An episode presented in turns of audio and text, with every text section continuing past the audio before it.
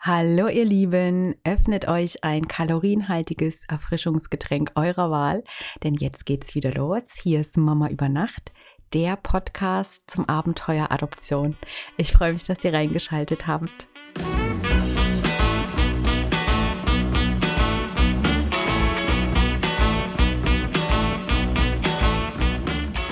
Ja, mittlerweile sind wir angekommen bei Folge 3 und das ist die erste Folge, die nicht vor Veröffentlichung des kompletten Podcasts schon voraufgezeichnet war.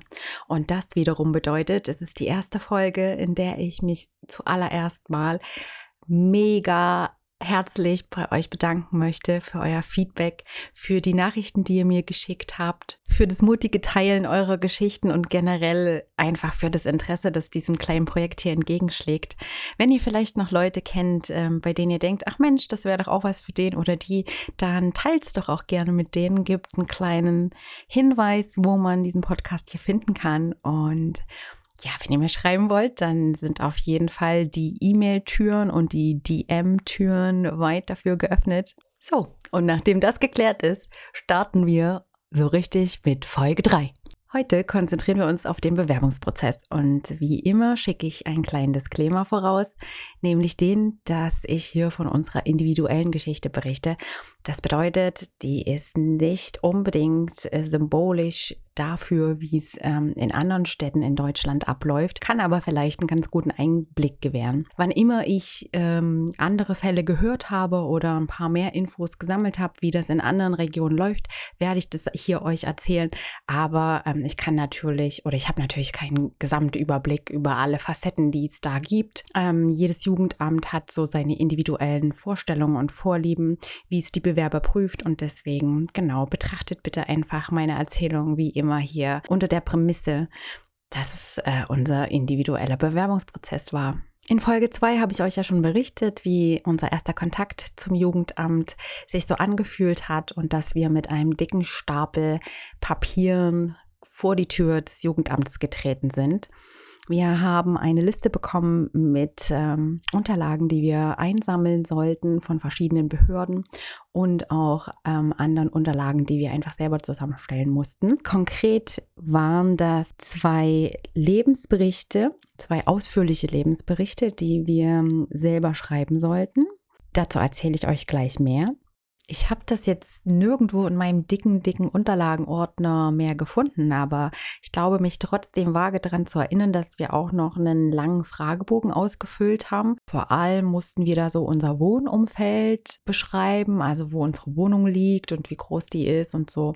Außerdem wollte das Jugendamt gern noch eine Meldebescheinigung haben und ein, zwei, drei Fotos von uns. Hier weiß ich, dass es viele Jugendämter gibt, die hm, gerne sogar eine ganze Mappe sehen wollen, ähm, in der man sich so kurz vorstellt anhand von ein paar Fotos, weil diese Mappe dann auch genutzt wird, um äh, potenziell abgebenden Müttern die vorzulegen, damit die sich ein Bild machen können von den Bewerbern, die es in die engere Auswahl für das Kind geschafft haben. Also da kann es sein, dass man wirklich noch mal ein bisschen basteln muss. Bei uns, wie gesagt, haben so zwei, drei Fotos ausgereicht. Wir haben ein paar Jahre davor mal ein Paar-Shooting gemacht bei einer Fotografin und haben da einfach diese Bilder genutzt und ähm, schön nochmal drucken lassen in guter Qualität und dann war das Thema da auch abgeschlossen. Außerdem haben wir uns noch einen Termin bei unserem Hausarzt gemacht, der dann eine medizinische Stellungnahme für jeden von uns geschrieben hat. Da standen dann auch so ein paar Grundsatzinformationen zu unserer Gesundheit drin. Dem Jugendamt war vor allem wichtig, zu sehen, ob wir körperlich und seelisch in der Lage sind, ein Kind aufzunehmen und zu betreuen. Auch hier weiß ich aus den Online-Gruppen, in denen ich bin, dass es da manchmal große Sorgen gibt, äh, wenn man vielleicht schon mal mit Depressionen zu kämpfen hatte oder eine chronische Krankheit hat. Und auch hier ist natürlich das von Jugendamt zu Jugendamt unterschiedlich, wie es die einzelnen Faktoren bewertet. Solange man aber seinen Alltag relativ normal lebt und alles auf die Reihe bekommt, sollte das wirklich kein großes Problem sein. Schwieriger wird es dann schon eher, wenn es um lebensverkürzende Krankheiten geht oder ähm, zum Beispiel Chemotherapien, in denen man sich aktuell befindet oder halt Genesungsphasen, die noch nicht abgeschlossen sind oder wirklich Krankheiten, die unmöglich machen, dass man nebenher noch ein Kind aufnimmt und großzieht. Aber selbst chronische Krankheiten, wenn die gut eingestellt sind und so weiter, sind wie gesagt jetzt nicht das große Thema. Also ihr hört schon, wir mussten eine ganze Menge Ämter und Behörden bemühen und haben am Ende für die ganzen Bescheinigungen so um die 80 Euro nochmal gezahlt. Nicht mit eingerechnet ist da natürlich die Zeit, die es uns gekostet hat, den Lebensbericht zu schreiben. Theoretisch hat man uns da ziemlich viele Freiheiten gelassen, aber so zum ähm, Entlanghangeln hat das Jugendamt uns einen Fragebogen mit 17 Fragen so als Hilfe, sage ich mal, zum Schreiben vorgegeben, an denen wir persönlich uns auch eigentlich ziemlich genau gehalten haben. Ich erkläre euch kurz mal, was da so drin stand. Zuerst ging es um unsere Mutter und unseren Vater, wie die so sind oder waren und unsere Beziehung zu dem jeweiligen Elternteil und dann auch noch um die Geschwister und wie sich der Kontakt heute so gestaltet.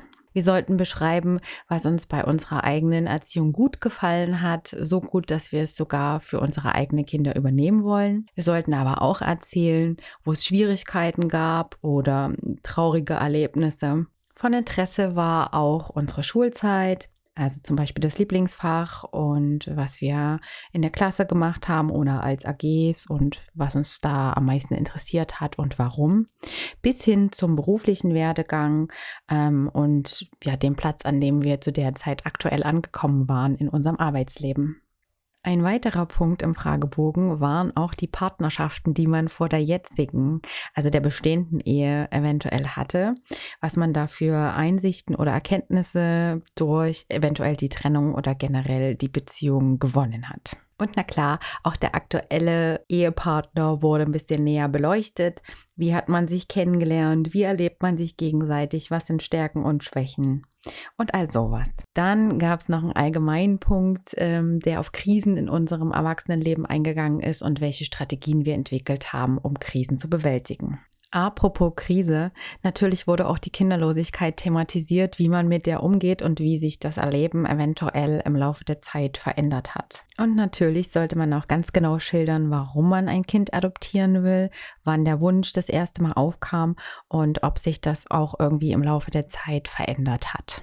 Dann noch so ein paar allgemeine Fragen zum Leben und was man halt sonst noch so macht, was einen ausmacht, was man an sich selber mag und so weiter und so fort. Ihr merkt also, es gab ziemlich viel Stoff zum Schreiben und wir haben auch ziemlich lange an diesen Berichten getippt alles in allem hat es uns ungefähr anderthalb Monate gekostet, um alle Bescheinigungen und Berichte und Fragebögen auszufüllen und zusammenzustellen. Und äh, nachdem das passiert war, sind wir natürlich direkt am nächsten Tag im Jugendamt vorbeigegangen und haben höchstpersönlich in einer schicken Bewerbungsmappe unsere Unterlagen abgegeben.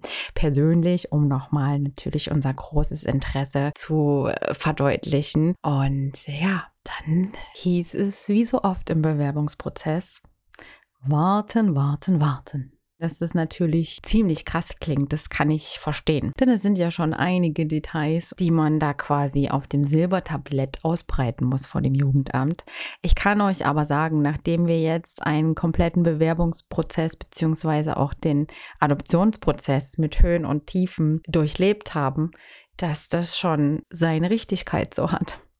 Erstens hat natürlich das Jugendamt eine sehr große Verantwortung dafür, auch wirklich gute Familien für ein Kind auszusuchen und steht in erster Stelle natürlich in Frage, wenn sowas schief geht.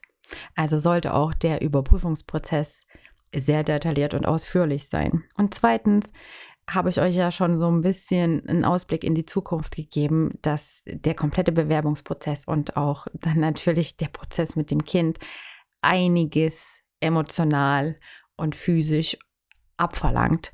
Und deswegen ähm, sollte einen so ein bisschen Papierkram nicht abschrecken, denn das ist erst der Anfang. Es kommt noch sehr, sehr viel mehr Papierkram und Sitzfleisch und Behördengänge und all das, worauf man schon im Bewerbungsprozess einen kleinen Vorgeschmack bekommt. Okay, also nachdem wir unsere Bewerbungsunterlagen fein säuberlich eingereicht hatten, haben wir mh, hm, ungefähr eine Woche später nochmal einen Brief bekommen, in dem stand, ja, vielen Dank für die Bewerbungsunterlagen und wir werden die bearbeiten und die nächste Station ist dann ein Hausbesuch. Der war dann ungefähr dreieinhalb Monate später. Darauf hat man uns schon so ein bisschen vorbereitet, dass die Termine immer mit sehr viel Abstand geplant werden. Man hat das so begründet, dass es auch wichtig ist, dass wir Zeit bekommen zu reflektieren und alles sacken zu lassen und uns wirklich sicher zu sein. Und ich kann jetzt im Nachhinein sagen, dass das wirklich gut und hilfreich war, auch wenn man nicht aktiv über bestimmte Sachen nachdenkt oder Themen, die beim letzten Hausbesuch oder Gespräch aufgeploppt sind ist das trotzdem ganz gut, wenn man noch ein paar Wochen hinterher hat, damit sich das alles setzen kann und äh, man einfach Zeit hat, damit zu arbeiten und sich auch an bestimmte Gedanken zu gewöhnen. Außerdem glaube ich, ist es auch ein bisschen ein Test vom Jugendamt, wie viel Sitzfleisch man mitbringt und ob man das halt auch wirklich möchte. Also nach ungefähr drei Monaten haben wir dann noch einen Brief bekommen, in dem dann stand, dass äh, in weiß nicht, jetzt zwei Wochen oder so, gern jemand bei uns zu Hause vorbeischauen würde und mit uns unsere Bewerbungsunterlagen besprechen möchte. Der Tag des Hausbesuchs wird rot im Kalender eingekreiselt und ich möchte mal sagen, mindestens die Woche vorher wird für sämtliche andere Termine geblockt, denn man muss ja sauber machen.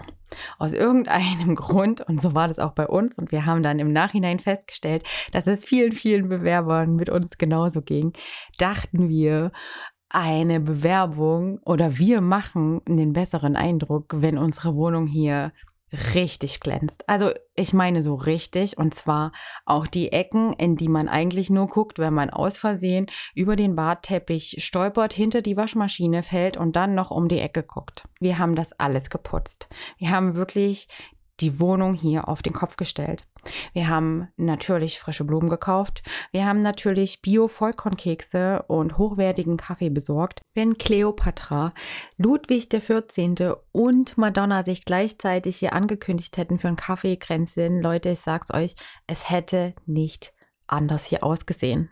Natürlich haben wir uns auch extra schick angezogen, nochmal die Haare gewaschen und Parfüm aufgelegt. Es war also alles vom Feinsten. Und dann hat es geklingelt. Und die Sachbearbeiterin des Jugendamts kam die Treppe rauf und war ganz locker drauf und ist durch unseren Flur gegangen. Und ich habe sie gefragt, ob sie erstmal die Wohnung sehen möchte. Und sie hat abgewunken. Wir sind dann ins Wohnzimmer gegangen und ich habe sie gefragt, ob sie einen Keks essen möchte und einen Kaffee haben möchte. Und sie hat abgewunken.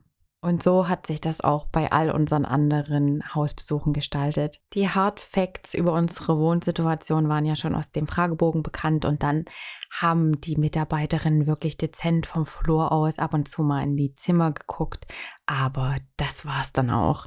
Im ersten Gespräch, das bei uns zu Hause stattgefunden hat, ging es dann auch nochmal im Kern um unsere Lebensberichte.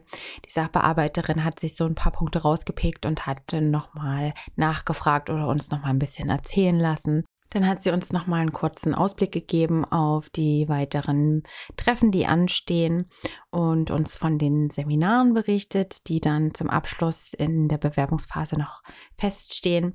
In unserer Stadt äh, sind das ungefähr zweimal pro Jahr stattfindende Seminare. Ich weiß, momentan ist es durch Corona in vielen, vielen Städten sehr, sehr schwer, dass die überhaupt stattfinden. Und äh, ich weiß bei uns jetzt auch nur in diesem Jahr von einem. Also das ist auch wieder sehr individuell und hängt natürlich auch von der Anzahl der Bewerber ab. Jedenfalls hat sie uns einen kurzen Einblick gegeben, was uns da so erwartet und halt auch bei den nächsten anderen Gesprächsterminen. Und ich würde sagen, nach ungefähr einer Dreiviertelstunde war sie dann auch wieder zur Tür draußen. Ich glaube, so ungefähr ein bis anderthalb Monate später fand dann das nächste Gespräch statt. Diesmal sind wir ins Jugendamt gegangen. Dieses Treffen stand ganz unter dem Fokus, wie denn überhaupt eine Adoption abläuft.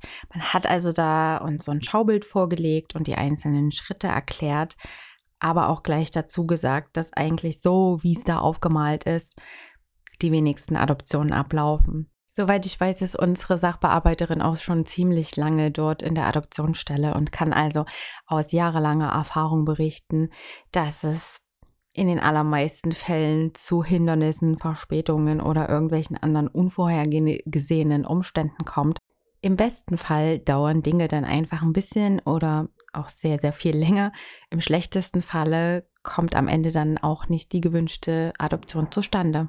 All das kann passieren und man muss auf alles gefasst sein. Und deswegen ist es gut, wenn man weiß, wie prinzipiell eine Adoption abläuft. Aber ich kann mich hier nur wiederholen. Zumindest uns wurde gesagt, wir sollen uns gleich von Anfang an darauf vorbereiten, dass es wahrscheinlich nicht so einfach wird, wie es da aufgemalt war. Aber natürlich ist es gut fürs grundsätzliche Verständnis, wenn wir das hier mal ganz kurz durchgehen. Ich habe also jetzt diesen Zettel mit dem Originalschaubild von damals gerade vor mir liegen und ich versuche euch das mal ganz kurz zusammenzufassen. Mama und Papa über Nacht aus der Vergangenheit waren also damals noch hier bei Schritt 1 von 10 also noch ganz, ganz am Anfang im Bewerbungsprozess.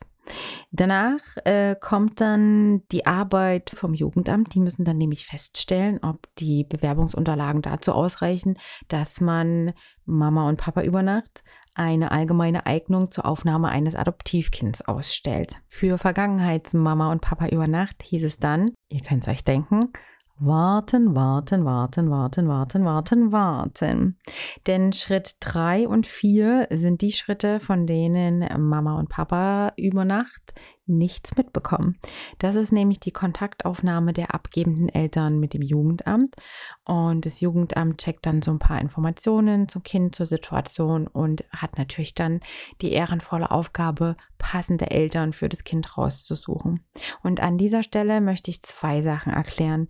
Erstens spreche ich hier im Podcast ich gebe mir zumindest Mühe, den Begriff vorrangig zu verwenden, wenn es geht von abgebenden Eltern oder Herkunftsfamilie oder irgendeinem so weit gefassten Begriff. Mir ist schon bewusst, dass in der Praxis sehr oft nur die Mütter auf der Spielfläche sind, aber das ist eben auch nicht immer der Fall. Und selbst wenn es der Fall ist, kann der Kindsvater sehr, sehr lange noch seine Rechte geltend machen. Wir kommen gleich später im Prozess nochmal dazu. Also es ist immer gut, das Gesamtbild zu beleuchten und äh, alle involvierten Parteien mit aufzunehmen, meiner Meinung nach. Und deswegen spreche ich hier und auch im Folgenden, wenn ich dran denke, auf jeden Fall immer von abgebenden Eltern. Zweitens habe ich ja gerade gesagt, dass das Jugendamt dann nach geeigneten Adoptiveltern für das Kind sucht. Und das ist einer der Sätze, die wir in unserem Jugendamt sehr, sehr oft gesagt bekommen haben. Und soweit ich aus den Online-Communities weiß, sind wir da nicht die Einzigen. Der Satz wird wirklich ständig wiederholt, denn er ist auch sehr wichtig. Im Bewerbungsprozess geht es also nicht darum, für Eltern ein Kind zu finden, sondern es geht darum, für ein Kind Eltern zu finden. Und bei unserem Jugendamt, das hat man auch immer wieder betont, hat sich das in der Praxis so niedergeschlagen, dass es keine Warteliste gab in dem Sinne, dass man gesagt bekommen hat, sie sind jetzt Nummer zwei und beim zweiten Baby, das jetzt demnächst zur Adoption freigegeben wird, werden sie angerufen, sondern die Sachbearbeiterinnen legen großen Wert darauf, dass sie sich eben die Umstände und auch die abgebenden Eltern anschauen und dann aus dem Bewerberpool eine Auswahl treffen, von der sie denken, dass da dieses Kind gut hinpasst. Ich weiß, dass es Jugendämter gibt, die tatsächlich mit einer nummerierten Warteliste arbeiten. Also dann kann man genau sagen, wir sind an Platz X und müssen halt noch ungefähr so und so lang warten. Uns hat man immer wieder gesagt, dass eben Eltern für ein Kind gesucht werden und deswegen schwimmen wir mit allen anderen Bewerbern sozusagen im Bewerberpool rum und das Jugendamt wird uns dann einfach kontaktieren, wenn es das Gefühl hat, da ist ein Kind, ähm, das gut zu uns passen würde. Nee, andersrum, ne? Andersrum. Wir passen gut zu dem Kind. Okay, schnell weiter zu Punkt 5 hier auf meinem Schaubild und das ist der Anruf. Der Anruf muss auch immer so dramatisch ausgesprochen werden, denn es ist ein sehr wichtiger Zeitpunkt im Bewerbungsprozess oder im Adoptionsprozess eigentlich, denn der Bewerbungsprozess ist dann vorbei, weil man weiß nicht wann und man weiß nicht, wo einen dieser Anrufe ereilen wird. Aber einmal klingelt das Telefon und das Jugendamt fragt, hätten Sie kurz Zeit, in den nächsten Minuten oder Stunden bei uns vorbeizukommen? Wir würden Ihnen da gerne ein paar Dinge erzählen. Und in der Regel sind das Informationen zu einem potenziellen Match. ach, also ich am liebsten, ich hole jetzt gerade Luft und würde euch gerne erzählen, wie das bei uns alles genau war, aber das sparen wir uns dann mal auf für eine spätere Folge. Wir gehen mal ganz kurz zurück wieder in die Theorie. Man hat alle Informationen über dieses Kind und kann sich dann entscheiden, ob man es kennenlernen möchte oder nicht. In der Regel sind nämlich bei diesem ersten Gespräch im Jugendamt weder das Kind noch die abgebenden Eltern vor Ort. Hier auch wieder bitte diese Information mit Vorsicht genießen. Wenn es die Umstände hergeben, dann kann das natürlich auch alles ganz anders sein. Wir gehen mal davon aus, äh, Mama und Papa über Nacht aus der Vergangenheit entscheiden sich, das Kind kennenzulernen. Und dann geht das Kind in die sogenannte Adoptionspflege über. Das heißt, es kommt nach Hause zu Mama und Papa über Nacht und lebt dort eine Weile. Und dann beginnt zumindest bei neugeborenen Adoptivkindern eine lange Wartefrist von acht Wochen. Denn in dieser Frist ist es der leiblichen Mutter nicht möglich, ähm, nochmal eine Unterschrift abzuliefern, die bestätigt, dass sie das Kind wirklich zur Adoption freigeben will.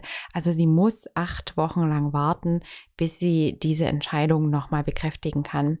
Sie sagt es zwar vorab dem Jugendamt und unterschreibt da auch nochmal so eine Absichtserklärung. Rechtsgültig wird es aber erst nach Ablauf dieser Frist. Ich habe das ja schon mal ein bisschen genauer beleuchtet in der Vergangenheit. Wir gehen davon aus, dass äh, diese Unterschrift geliefert wird und dann beginnt die Adoptionspflegezeit. Das heißt, es ist eine Zeit, in der das Kind einen Vormund bekommt und in der Adoptivfamilie lebt, bis dann das Jugendamt entscheidet, langsam ist eine angemessene Pflegezeit vorbei und man kann zum Notar gehen. Bevor ich euch erkläre, was da passiert, müssen wir leider noch mal ein bisschen zurückspulen. Denn in der Praxis ist es so, dass längst nicht alle abgebenden Eltern nach acht Wochen die Unterschrift unter der Absichtserklärung leisten und damit ihr Kind zur Adoption freigeben. Ganz oft ist es so, dass leibliche Väter nicht bekannt sind oder nicht erreichbar sind und deswegen sehr schwierig ist, an diese Unterschrift zu kommen. Und auch die leiblichen Mütter betreffend kann es manchmal schwierig sein, eine Unterschrift einzuholen. Zum Beispiel, wenn es keinen festen Wohnsitz gibt, also es schwierig ist, Post zuzustellen. Oder wenn der Alltag eben nicht so gut strukturiert werden kann, dass da noch ein Termin für Unterschriften wahrgenommen wird. Oder es ist vielleicht gar nicht so klar, ob eine Unterschrift jetzt rechtsgültig abgegeben werden kann aufgrund psychischer Umstände. Oder, oder, oder, oder. Gründe kann es wirklich ziemlich viele geben. Letztendlich läuft es darauf hinaus, dass es eben keine offizielle Einwilligung vom leiblichen Vater oder der leiblichen Mutter gibt, das Kind zur Adoption freizugeben. Und hier reicht wirklich eine fehlende Unterschrift und dann wird die Sache äußerst kompliziert. Solange die Unterschriften fehlen, können theoretisch leibliche Mutter und leiblicher Vater jederzeit auftauchen und können sagen, ich hätte das Kind gerne bei mir wieder zurück. Ich habe es mir anders überlegt. Und ich habe ja schon in einer der vorherigen Folgen darüber gesprochen, dass ich absolut für diese Regelung bin und absolut dafür bin, dass es eine angemessene Frist gibt, in der sich die abgebenden Eltern das nochmal überlegen können. Wenn es dann aber über Monate hinweg so unsicher ist, ist es in erster Linie natürlich wirklich blöd für das Kind, weil das kann nie irgendwo ankommen. Alle Behörden können nicht weiterarbeiten und ich kann aus erster Hand Erfahrung sagen, dass sich das für Adoptiveltern wirklich schlimm anfühlt. Ihr habt es schon gehört, also auch bei uns war das der Fall und wir haben nicht nach acht Wochen, wie erhofft, die Unterschriften bekommen. Ja, das war wirklich eine der stressigsten und emotionalsten Zeiten meines Lebens, kann ich euch jetzt schon mal sagen. Ganz genau erzähle ich euch das natürlich aber auch in einer der späteren Folgen. Wir gehen jetzt mal wieder zurück zur Theorie und davon aus, dass entweder vom leiblichen Vater oder von der leiblichen Mutter oder von beiden eben keine Unterschrift geleistet wurde. Dann muss das Gericht ziemlich lang und kompliziert untersuchen, ob es die Unterschriften ersetzen kann. Das heißt, ob es irgendwann davon ausgehen kann, dass kein Interesse daran besteht, ähm, die Unterschriften abzuleisten, weil eben ganz viele Termine geplatzt sind oder irgendwelche anderen Gründe dafür vorliegen, dass man sagen kann, okay, rein rechtlich kann man jetzt quasi die Verantwortung oder die Entscheidung den leiblichen Eltern wegnehmen. Wird dann irgendwann die Unterschrift ersetzt oder man ist sogar in der glücklichen Lage, dass die leiblichen Eltern ihre Unterschrift abgegeben haben, dann geht es wie gesagt ab zum Notar. Dort bekräftigen dann die Adoptiveltern nochmal ihre Absicht, das Adoptivkind zu adoptieren. Es befindet sich ja zu dem Zeitpunkt im Adoptivpflege. Das heißt, rechtlich gibt es da noch einen ganz großen Unterschied und es hat, wie gesagt, noch einen Vormund. Aber beim Notar sagen dann die Adoptiveltern, ja, das Kind mögen wir ganz gerne, das kann hier ruhig noch ein bisschen länger wohnen. Der Notar bestätigt das dann und schickt alles zu Gericht. Das Gericht kriegt dann noch mehr Post, nämlich vom Vormund und auch vom Jugendamt. Die geben beide nochmal Berichte ab. Und dann gibt es ein persönliches Treffen von Richter, Adoptivkind und Adoptiveltern, wo nochmal kurz Smalltalk gehalten wird und ein paar Dinge abgefragt werden, Rahmenbedingungen gesteckt. Also da kann eigentlich dann nicht mehr so viel schiefgehen. Dann ist es so gut wie geschafft. Das Gericht sendet dann noch eine Urkunde, dass alles rechtskräftig ist und man bekommt eine neue Geburtsurkunde für das Kind und so weiter und so fort. Aber der Hauptteil ist durch. Das war natürlich in dem Moment, in dem wir das in dem Besprechungszimmer im Jugendamt so präsentiert bekommen haben, alles noch so weit weg von uns. Mittlerweile sind wir am Ende von diesem Prozess angekommen. Wir haben vor ungefähr einem Monat diese Urkunde bekommen und warten gerade auf die Geburtsurkunde. Und es ist irgendwie ganz schön surreal, sich an diesen Zeitpunkt zurückzuversetzen, in dem wir dieses Blatt, was jetzt gerade vor mir liegt, präsentiert bekommen haben und, und das erstmal alles verstehen mussten und durchschnaufen mussten und gedacht haben, oh Mann, was liegt da vor uns? Wir hatten genügend Zeit, es sacken zu lassen, denn bis zum nächsten Programmpunkt hat es einige Monate gedauert. Ich schätze mal grob das waren bestimmt drei Monate, in denen adoptionstechnisch einfach nichts passiert ist und wir darauf gewartet haben, dass unsere Seminare anfangen. Seminare, das bedeutet Schulungen und die gibt es meines Wissens nach in ziemlich jedem Bewerbungsprozess.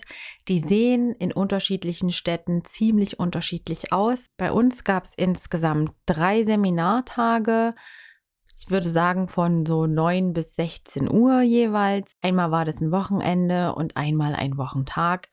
Ich habe aber von anderen Städten gehört, in denen es deutlich mehr Seminartermine gibt. Einige Städte bieten gar keine eigenen Seminare an. Das heißt, man muss dann in die nächstgrößere Stadt gehen, ähm, eine Unterkunft bezahlen, eventuell sogar die Seminare aus eigener Tasche bezahlen, weil die vielleicht nicht von dem Jugendamt, sondern von einem anderen Träger veranstaltet werden.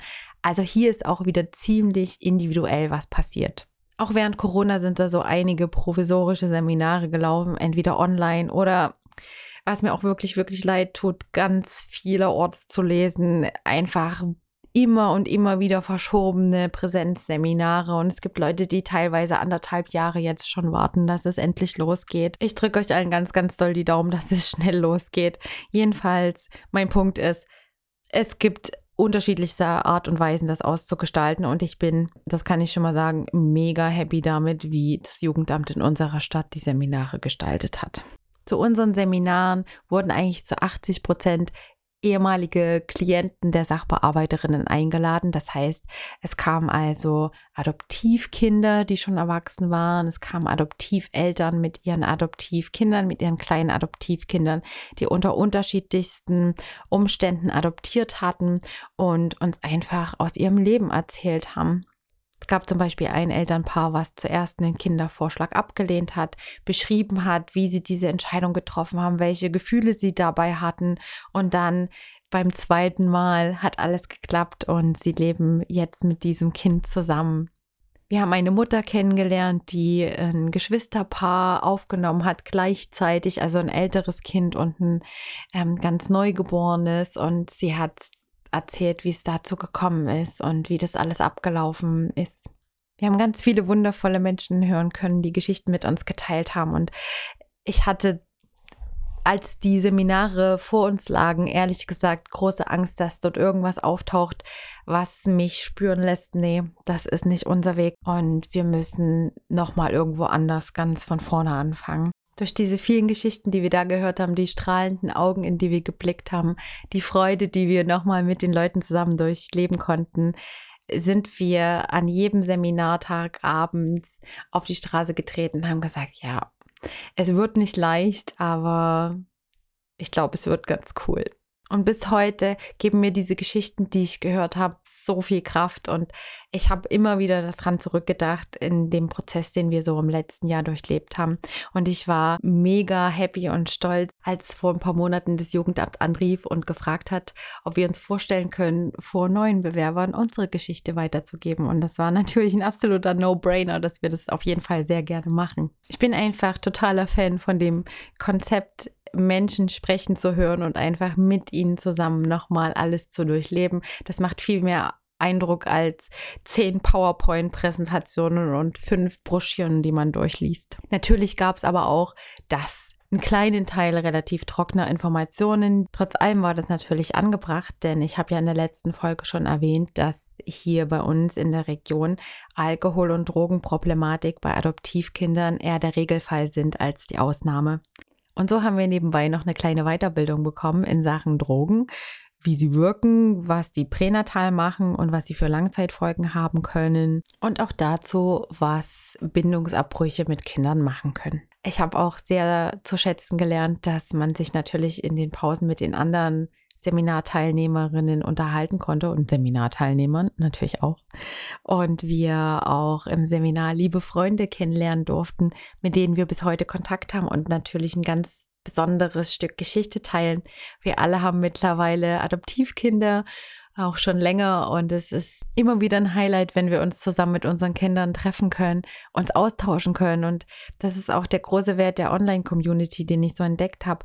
Es ist einfach wichtig, dass man merkt, dass man nicht alleine ist, dass andere denselben Weg gehen, dieselben Dinge tun, die Wohnung von oben bis unten putzen, wenn das Jugendamt kommt und so weiter und so fort und einfach ein Verstehen in dieser reichen Gefühlswelt, die man da durchlebt. Mit den Seminartagen war dann auch die Bewerbungsphase so gut wie abgeschlossen.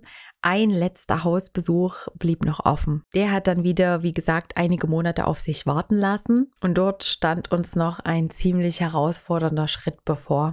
Wir sind mit unserer Sachbearbeiterin nochmal alles durchgegangen, haben nochmal offene Fragen geklärt, das Seminar reflektiert und dann haben wir eine Art, und das jetzt bitte in Anführungszeichen verstehen, Bestellbogen für ein Adoptivkind bekommen. Zumindest hat es sich so angefühlt. Wir mussten also entscheiden, unter welchen Voraussetzungen wir uns das überhaupt nicht vorstellen könnten, ein Kind überhaupt kennenzulernen, also was wir kategorisch ausschließen und welche Optionen wir offen halten. Das fing erstmal ganz seicht an. Theoretisch kann man sich sogar das Geschlecht aussuchen, wobei unser Jugendamt uns da ziemlich deutlich gespiegelt hat, wenn wir da uns nur für eins der beiden Geschlechter entscheiden, dann äh, wird es nicht so gerne gesehen. Man kann aber enge Grenzen stecken, was das Alter betrifft. Und das haben Papa über Nacht und ich auf jeden Fall gemacht. Wir haben gesagt, dass wir uns nur vorstellen können, ein Neugeborenes aufzunehmen. Es gibt aber noch mehr Kreuze. Zum Beispiel muss man entscheiden, ob man sich vorstellen kann, ein Kind mit einer anderen Hautfarbe aufzunehmen. Allerdings gibt es ein paar Sachen, die natürlich nicht gegen eine Aufnahme von einem Kind mit einer anderen Hautfarbe sprechen, aber die man sich auf jeden Fall vorher überlegen sollte. Es ist natürlich so, wenn auf den ersten Blick und für jede x-beliebige Person von außen erkennbar ist, dass das Kind nicht das leibliche Kind ist, die Situation sich für ein Kind auch deutlich schwieriger darstellt, als wenn das auf den ersten Blick eben nicht so auf dem Präsentierteller liegt. Versteht mich nicht falsch, das spricht natürlich überhaupt nicht gegen eine Aufnahme von einem Kind mit einer anderen Hautfarbe oder einem anderen kulturellen Background, aber man sollte es auf jeden Fall vorher sich überlegen und sich dessen bewusst sein, dass es eben immer dann von außen erkennbar sein wird. Und den zweiten Teil der Überlegung habe ich gerade schon angesprochen. Eventuell ist es nämlich ein Kind aus einem anderen kulturellen Background.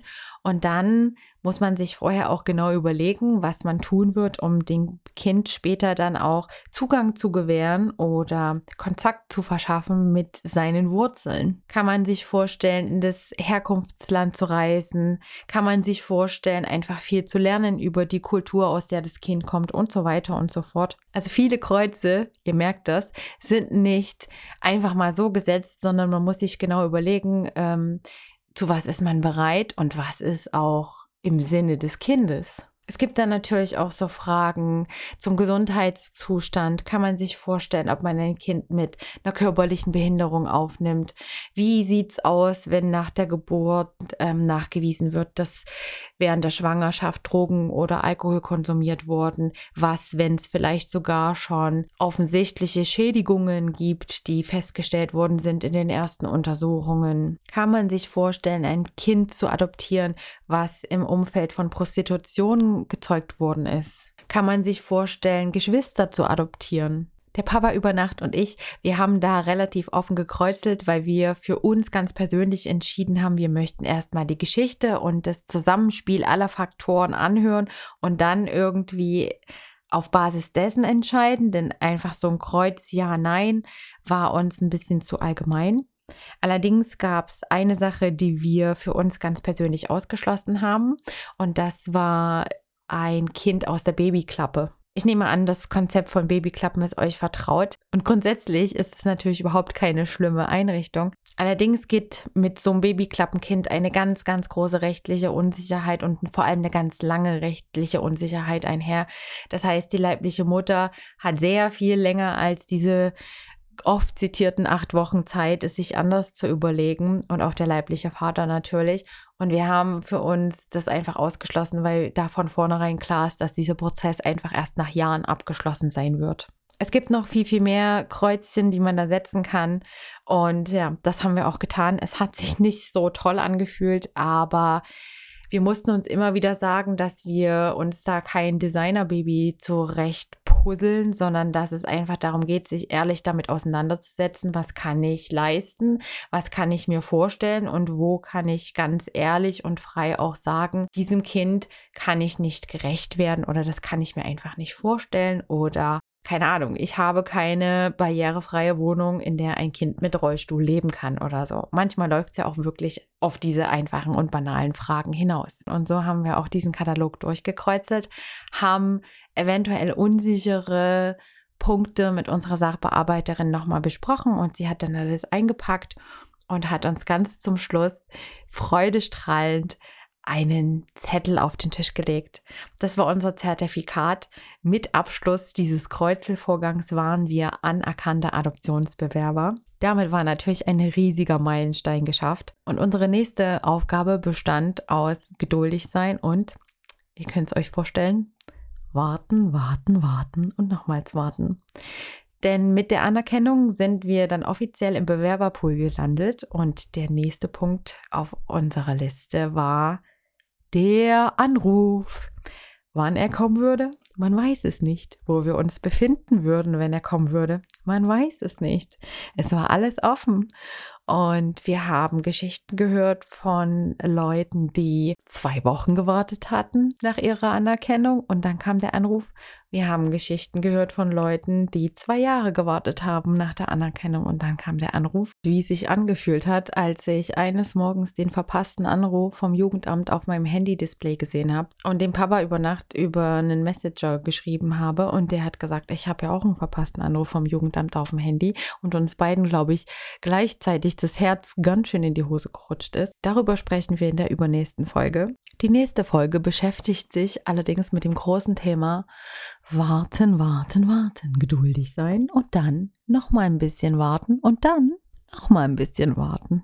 Genau das lag nämlich zwischen der Anerkennung als Adoptionsbewerber und dem Anruf für uns. In der nächsten Folge beschäftigen wir uns also damit, wie ich als ungefähr ungeduldigster Mensch der ganzen Welt mit dieser Wartezeit umgegangen bin welche Strategien es gibt, wenn ähm, Schwangerschaftsankündigungen auf Insta und im Bekanntenkreis wie Pilze aus dem Boden schießen und welche kleinen Schritte trotzdem möglich sind in dieser langen Wartezeit, um sich auf sein Adoptivkind vorzubereiten. So, ihr Lieben, aber für heute soll es das erstmal gewesen sein mit der wahrscheinlich längsten Folge von Mama über Nacht bisher. Ich danke euch sehr fürs Zuhören.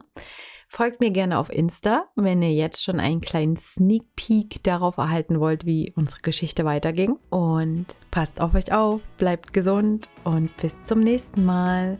Eure Mama über Nacht.